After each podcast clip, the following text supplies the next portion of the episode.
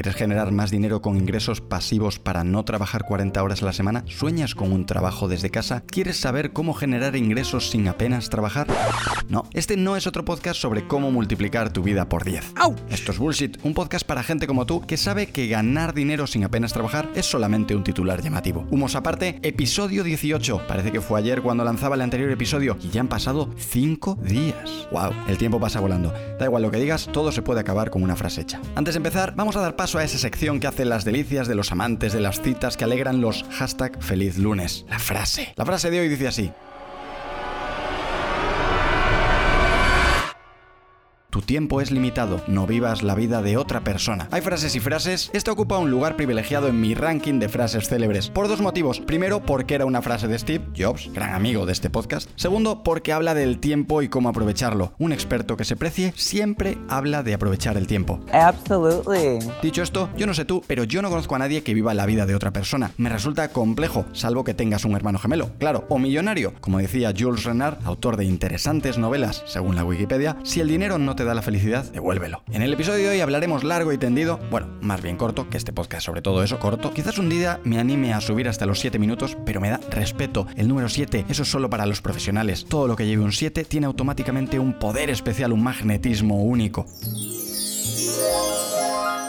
Venga, vamos a hablar de los hashtags que te harán millonario. He hecho una recopilación, que me gustan a mí las recopilaciones, este podcast se podría llamar recopilatorio, recopilación de hashtags que han catapultado a las máximas celebridades de Instagram al estrellato. Kim Kardashian, Ariana Grande, Messi e incluso yo mismo, que he llegado a más de 5 personas usando hashtags. Años de análisis que resumiré en unos pocos minutos, totalmente gratis. primer hashtag a incluir en tu cuenta si quieres triunfar definitivamente es el que llamaré por si acaso. Es el hashtag que se escribe exactamente igual que tu nombre de usuario, pero en vez de una arroba lleva una almohadilla. Se llama por si acaso porque se usa por si acaso. No vaya a ser que alguien se confunda y en vez de mencionarte te etiquete con ese hashtag. Algunos lo llaman protección de marca.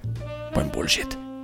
Segundo grupo de hashtags imprescindibles son las traducciones a otros idiomas. Este es un grupo que usan sobre todo los políglotas de internet, gente que es capaz de poner hashtag feliz lunes hasta en cuatro idiomas diferentes, hasta incluso en árabe. Hay otro tipo de hashtags que te llevarán a otro universo, nunca mejor dicho. Son esos posts, por ejemplo, de recetas que en los hashtags ponen hashtag moda o hashtag salud, porque alguna app les ha dicho que esos hashtags están trending. Qué gran poder tiene la palabra. Todo el mundo sabe en realidad que si buscas hashtag moda, estás buscando recetas de pizza para cenar. Eso es desafiar al algoritmo. Tercer grupo de hashtags son los hashtag follow y sucedáneos. Hashtag follow me. Hashtag follow for follow. Hashtag follow follow.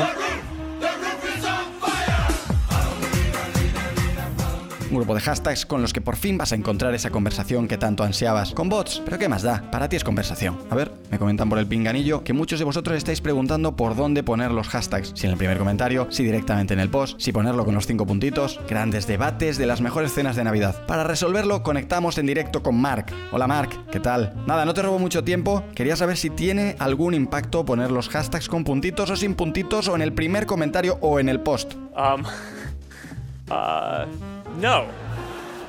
Gracias, Mark. Ya puedes volver con Jarvis. Luego, otro grupo de hashtags, o mejor, otro grupo de personas interesantes que usan hashtags son todas aquellas que en vez de palabras ponen hashtags. Sobre todo en palabras que por sí mismas no tienen ningún significado. Por ejemplo, hashtag con, hashtag contra, hashtag de, hashtag desde, hashtag durante, hashtag en, hashtag entre. Toda la lista de preposiciones. Podemos meter ahí las 23 preposiciones o las 20 cuantas sean, que todo cabe. Hay una secta secreta de evangelizadores del hashtag que captan a toda esa gente que acaba de empezar, sobre todo en Instagram, para convencerles del uso de la almohadilla. Really? Otro grupo fantástico de hashtags son todos aquellos que solo tienen sentido en una fecha determinada, pero la gente los sigue usando fuera de esa fecha. Paradójico. Por ejemplo, Halloween, Navidad, San Valentín, Día Internacional del Gato, etc. Por ejemplo, el hashtag Navidad Saludable tiene contenido nuevo cada día. Y no es el único. Maquillaje Halloween lo peta cada día. ¿Están todas estas personas viajando en el tiempo constantemente? Yo siempre he creído en las señales. Y hasta aquí este episodio con las claves para hacer crecer tu cuenta de forma exponencial con los mejores hashtags que han llevado a Kim Kardashian y otras estrellas al cielo. Y nada, hasta aquí el bullshit de hoy. Un bullshit lleno de palabras precedidas por almohadillas, las almohadillas más famosas de internet, del mundo en general, del sistema solar. Espero que esto te haya parecido un buen bullshit. Si no es así, no pasa nada. Quizás el siguiente te lo parezca. Así que sigue conectado, o no. Pero sígueme y así te aviso de todos modos. Y si quieres comentar este bullshit o comentar cualquier cosa, ¿qué más da? Incluso recetas o Navidad saludable, te espero en Instagram en arroba García, que además de subir bullshit, también subo fotos mías personales. Imperdible. Un abrazo y nos vemos o escuchamos en el siguiente.